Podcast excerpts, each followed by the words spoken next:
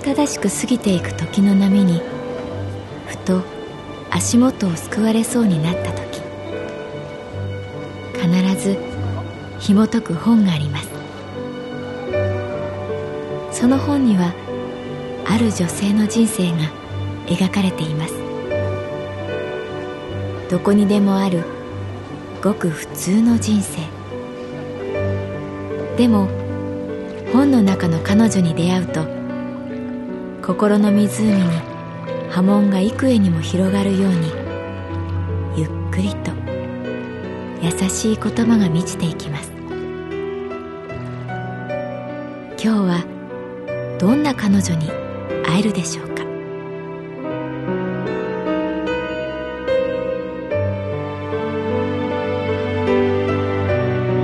サウンドライブラリー。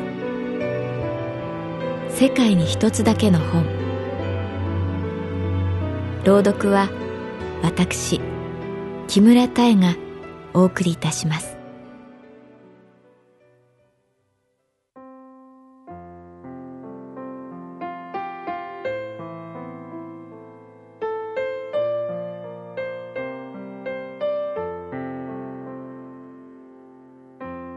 私の名前は月原かな子38歳。旅行会社に勤めている。新しい年を迎えて気分を変えてみたかった。部屋の中を見回す。何か買い替えてみようかな。ソファーが目に入った。二人掛けのベージュのソファー。私にしてはかなり破格な買い物だった。当時のボーナスをつぎ込んだ。ソファーはそんな私の思いにちゃんと応えてくれて10年以上私の体を支え続けてくれた。このソファーでテレビを見たりうたた寝したり電話をしながら泣いたりした。そう思ってみると愛おしい。日に焼けてベージュとは言えない色になってしまったけれど苦楽を共にしてきた同士のような佇まい。ついたシミ一つにも思い出が宿っている。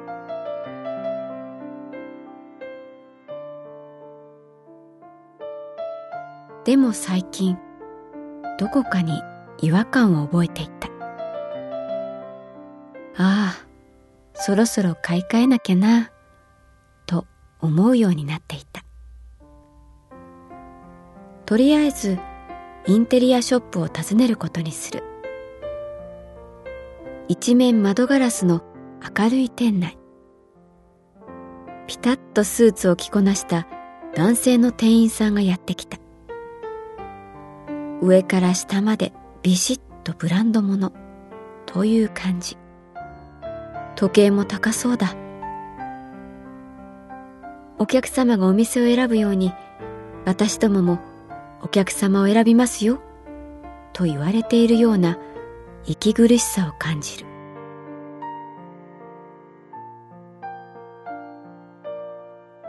何をお探しですか？あああのソファーを。それでしたら。こちらにどうぞ。大きな手のひらで案内される。小さなチェアの値札をちらっと見てあやばい。お店の選択間違った。と思ったけれど店員は私を奥のコーナーに誘った。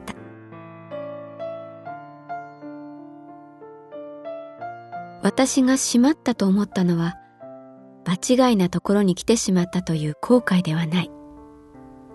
一目惚れして分不相応のソファを買ってしまわないかという恐れだった。私の胸が高鳴る。目の前の真っ赤なソファが私を呼んでいた。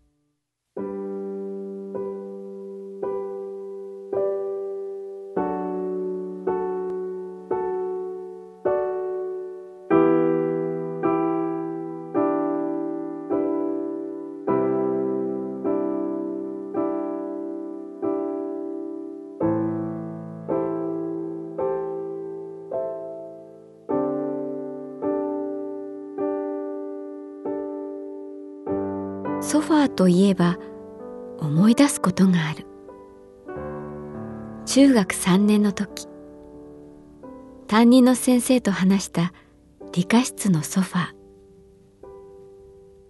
須藤先生は50代後半で痩せていていつも白衣を着ていた。汚れてしわくちゃな白衣。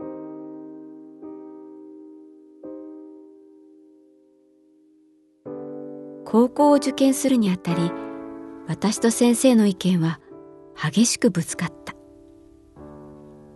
何のことはない。私がレベル以上の高校を受けようとしていたから。月原理科の実験の時お前は学ばなかったのか？薬品の分量は多すぎても少なすぎても全く違う化学変化を起こすんだ。大切なのは適量。人生もこれに尽きる。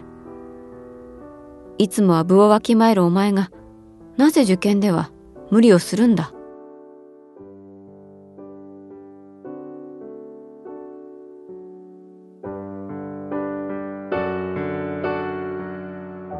理科室には黒い革のソファーがあった。使い古されたボロボロのソファー。木でできた4本の足はぐらぐらと心もとなくお尻のあたりはところどころ白い綿がはみ出していた。私はいつもそのソファーに座らされその綿をつまんではちぎりちぎってはつまんでいた。視線を落とすと黒い皮は幾重にもひび割れまるで中国大陸の無数の川のようだった。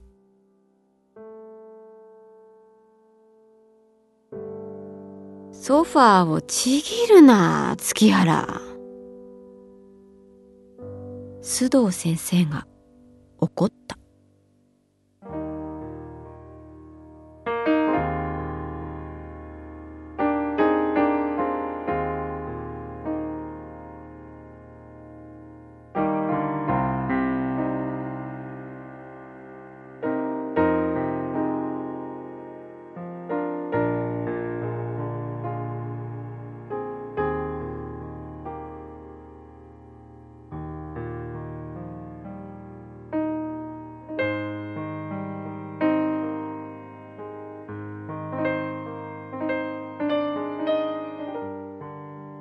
高校受験でなぜ私が分不相応な学校を受けようとしたのか。きっかけは担任の須藤先生だった。私は父の仕事の関係で転校が多くその中学も3年生からだった。どちらかというと前に出過ぎることを嫌うおとなしい生徒だった。先生の言うことに歯向かったり天の弱になったりするタイプではなかった。でもある科学の実験の時須藤先生の言った一言が私に火をつけた。それは炎色反応の授業だった。アルカリ金属を炎に入れるとその金属特有の色を放つ。確かそんな実験だった。ナトリウムの黄色。リチウムの赤。これは夏の夜空を彩る花火にも応用されている。私が指名され代表でやってみた。その時須藤先生は軽い口調でこう言った。月原がやったら無色透明かな？みんな笑った。私は馬鹿にされていると思い顔が赤くなった。私だってちゃんと色を放つことができる。そう思った。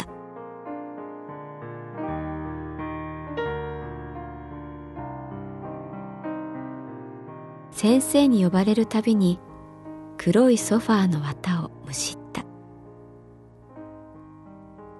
結局親にも反対され無謀な受験はせず私の抵抗は虚しく終わった。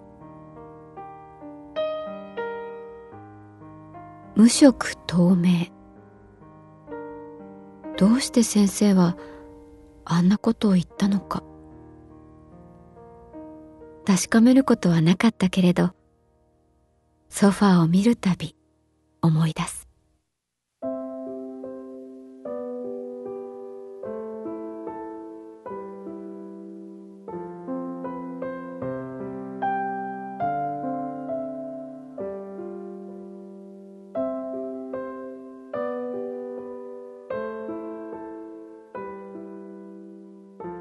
こちらこの赤いソファ今年の新作です。フランスの若いデザイナーの作品でインテリアショップの隙のない店員が流暢に話すのを聞いていた。やっぱり赤いソファーに惹かれつつも買えない自分がいた。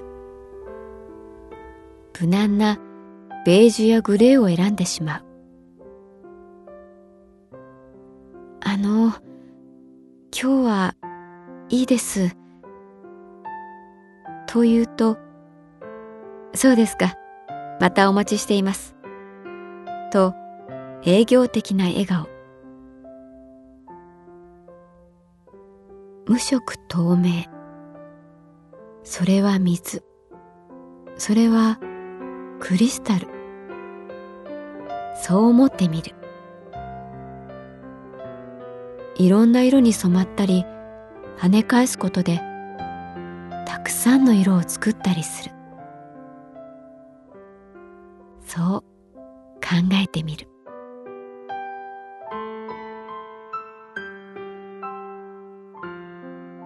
冬の空を見上げた。透明なはずの空気が真っ青に見えた。